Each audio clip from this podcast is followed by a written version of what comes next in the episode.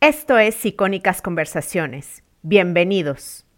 En el caso de las mujeres que desean tener hijos, yo creo que sí es vital escoger una pareja que co-creará en corresponsabilidad contigo. Así ambos, papá y mamá, estarán involucrados en los cuidados y tareas de casa. De esta manera, también ambas partes pueden hacer trabajo remunerado y reconocido, además de tener tiempo de descanso mejor repartido. Estás escuchando un minisodio de Emprende Bonito Radio. Yo soy Jessica Nogués, fundadora de Emprende Bonito. Bienvenida a esta píldora para ayudarte a emprender el negocio y la vida que quieres. Por cierto, si quieres saber más de Emprende Bonito, visita emprendebonito.com para seguir emprendiendo juntas. Hola, hoy te quiero contar cinco cosas que me hubiera gustado saber antes de ser mamá. Si eres mamá, quédate porque yo creo que te vas a identificar mucho y si no lo eres, escúchalas porque son cosas que me hubiera encantado que me las dijera alguien antes de ser mamá. Te servirán para darte cuenta de muchas cosas, para darte perspectiva y para ser más autocompasiva contigo misma. Creo que la maternidad se sigue romantizando, se sigue insistiendo que es nuestro destino biológico para las mujeres. En los medios y en la publicidad vemos estas madres que son felices después de parir, que se ven radiantes y guapísimas, que dejan al bebé en la cuna que está en otra habitación súper bonita y el bebé duerme plácidamente. Mamás que siguen haciendo su vida como si nada, no se sabe quién cuida a los niños en las series o en las películas.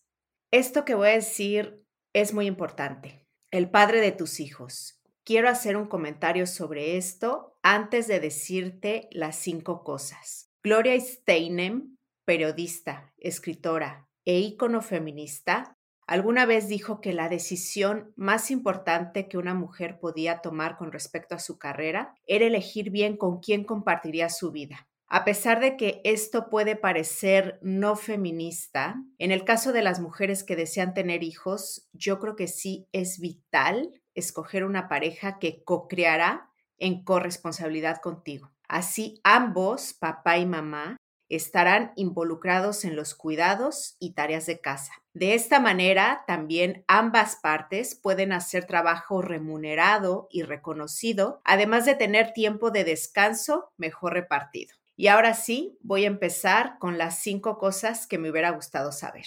La primera, hay algo en lo que estoy de acuerdo con Sheryl Sandberg, fundadora de Leaning, que recomienda que no te vayas antes de ir. Es decir, desde antes de ser madres, las mujeres ya estamos pensando cómo vamos a encajar al bebé en nuestra vida personal y laboral. Los hombres, la verdad es que la mayoría no, saben en el fondo y sin darse cuenta de que una mujer se va a encargar de sus hijos. Cuando una mujer piensa en tener un bebé o se visualiza siendo madre, analiza también cómo hacer espacio para ese futuro bebé en su vida y desde ese momento quizá ya no vuelve a levantar la mano. Quizá ya no busca un ascenso, ya no toma un nuevo proyecto, empieza a echarse para atrás para poder darle tiempo y espacio a su maternidad. Entonces, no te vayas antes de ir. Mantén el pie en el acelerador hasta el día en el que finalmente necesites hacer una pausa para ser madre. La segunda cosa, también se romantiza el embarazo y el parto. Yo estaba convencida de que mi embarazo y mi parto saldría como yo querría. ¿Qué podía pasar mal? Antes de embarazarme yo era una mujer que hacía ejercicio, comía bien, no fumaba, casi no tomaba alcohol, no era tan mayor de edad cuando me embaracé, tenía 30 años, así que creí que todo saldría bien. Ya embarazada me di cuenta de que tenía una anemia genética que no se quitaba ni con 80 mil pastillas de hierro. Mi hemoglobina era muy baja, así que me sentía muy cansada. Y después, alrededor del séptimo eh, mes, más o menos, empecé a sentir una comezón insoportable en mi cuerpo no podía ni dormir, pero bueno, al estar embarazada es muy difícil que te den medicamentos, así que solamente me dieron cremas hidratantes y me dijeron que era normal sentir comezón porque mi piel se estaba estirando. Yo realmente me sentía mal y no me cansé de insistir, sabía que algo andaba mal y pude convencer a los médicos de hacerme más estudios y salió que tenía colestasis, un problema en el hígado. Después de los resultados ya no me dejaron salir del hospital y mi hijo mayor nació prematuro a las 34 semanas. Estuve 10 días en el hospital con mucho miedo, muy cansada. Eso sí, no podía dejar de, mirar a mi hijo. Literal, pasaba horas viéndole la carita y eso lo recuerdo con mucho amor. Y después al mes de parir me dio una mastitis porque daba pecho. Sentía un dolor inmenso después de dar pecho al punto de que me ponía a llorar del dolor. Y otra vez los médicos no me querían dar nada porque como estaba dando pecho, pues no quieren darte medicamentos. Aquí hago un paréntesis y digo que, mm, bueno, eh, los médicos, muchos médicos, no digo que todos, saben poco de lactancia materna. Hay una website que se llama ilactancia.org que te dice la seguridad de los medicamentos si estás lactando. Entonces, si tú eres una madre lactante o si conoces una madre que está dando pecho, recomiéndale esta website, pone el nombre del medicamento y te sale qué tan riesgoso es tomarlo o no. Es bastante confiable, está hecha por eh, médicos españoles. Entonces, si quieres dar pecho, acércate a madres que lo han hecho, como la Liga de la Leche, que está en varios países, o con alguna asesora de lactancia. Y bueno, aquí ya cierro paréntesis de lactancia. Entonces, en ese momento me sentí sola, incomprendida, cansada. Al final, la pediatra de mi hijo me hizo análisis a la leche y salió que tenía una bacteria, ¿no? Me dio antibiótico y se acabó el problema. Pero, ¿qué te quiero decir con todo esto? Que quizá tú tengas una idea de cómo serán las cosas, quizás salgan así, quizá no, pero hay cosas que no dependen de ti que son impredecibles y que seguramente harás lo mejor que puedas. No seas dura contigo misma.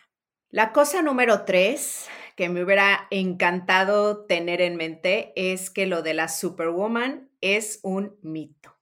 Quizá podemos tenerlo todo, pero no al mismo tiempo.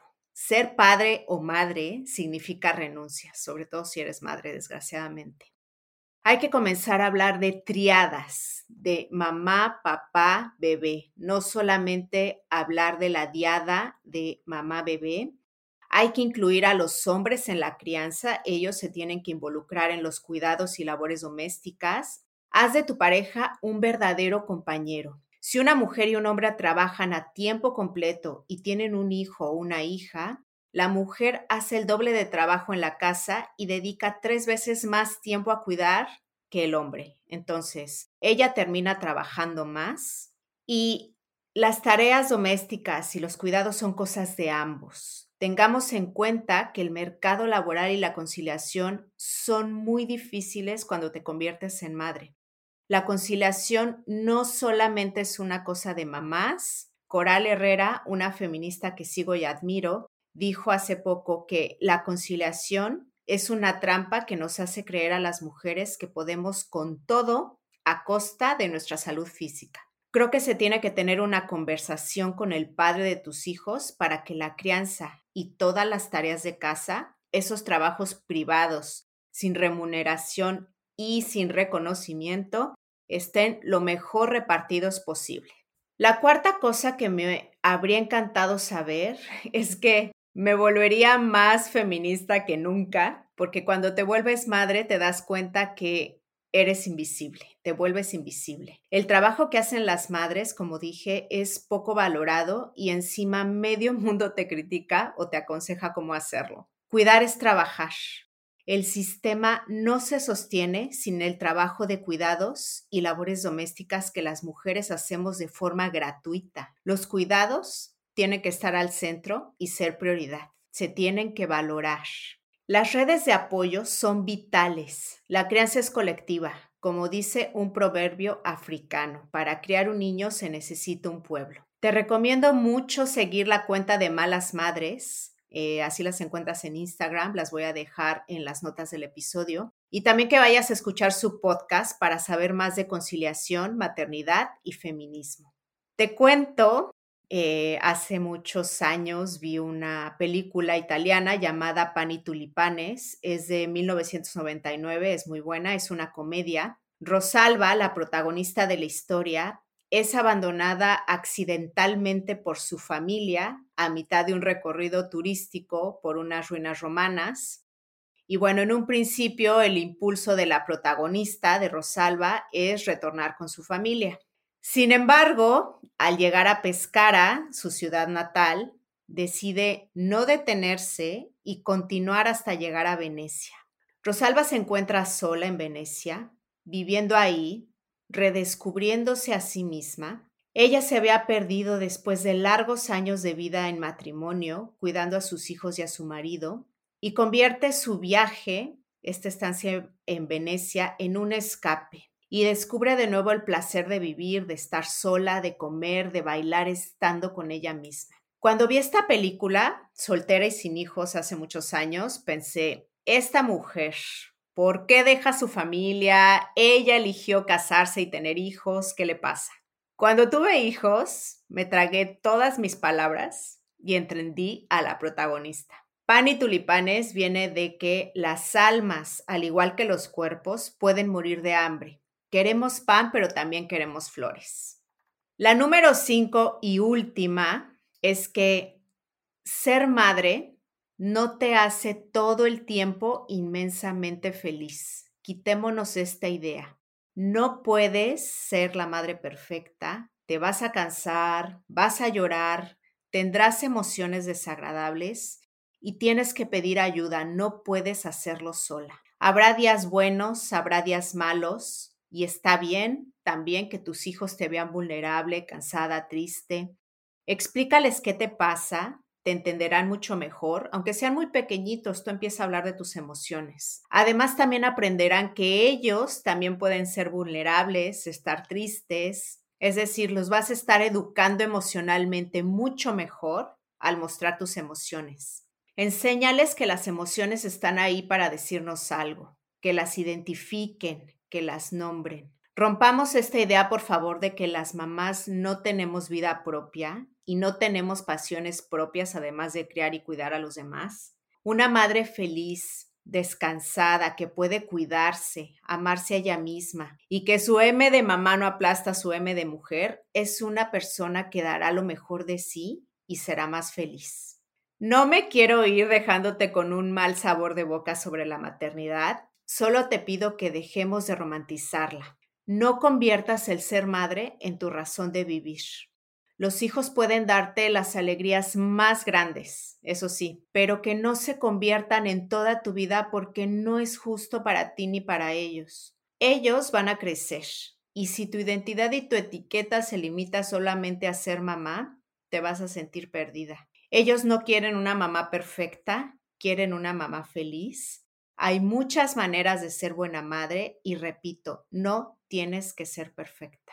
Te recomiendo, por último, cuentas de Instagram o podcasts o proyectos que a mí me han ayudado a maternar mejor. Te recomiendo a Alberto Soler, es un psicólogo que habla mucho de crianza, es muy bueno. Te recomiendo también a Beatriz Cazurro, ella es una psicóloga que también habla mucho de crianza, es muy buena. Elisa Molina de Educar en Calma, Así la encuentras en Instagram, también es muy buena, es maravillosa. Crianza radical, si quieres criar niños y niñas feministas. Educa Iguales en Instagram también. Tengo un episodio con Clara de Educa Iguales en mi otro podcast, en Ellas en el Micro. Te lo recomiendo mucho. Lo voy a dejar en las notas del episodio. Y gracias por escuchar. Espero te haya ayudado y te veo en el próximo episodio. Gracias por dejarme acompañarte. Te invito a seguir la conversación en redes sociales. Me puedes taguear para que te mencionen historias. Por favor, si te gusta este podcast, suscríbete, sigue Emprende Bonito Radio, déjame unas estrellas y una reseña. También puedes compartir este episodio. Hasta pronto. Gracias por escuchar icónicas conversaciones en donde exploramos ideas clave y hacks para una vida plena y con propósito. Sapiencia y ciencia para la vida. Asegúrate de no perderte ningún episodio suscribiéndote en tu plataforma de podcast preferida. Para más contenido y actualizaciones, sígueme en mis redes sociales. Me puedes encontrar como Jessica Austria. Hasta la próxima.